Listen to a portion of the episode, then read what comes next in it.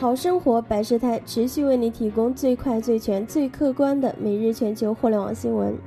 特斯拉 Q1 亏损低于分析师预算，盘后股价上涨。五月七日消息，据国外媒体报道，特斯拉汽车公司今天发布了截至三月三十一日的二零一五年第一季度财报。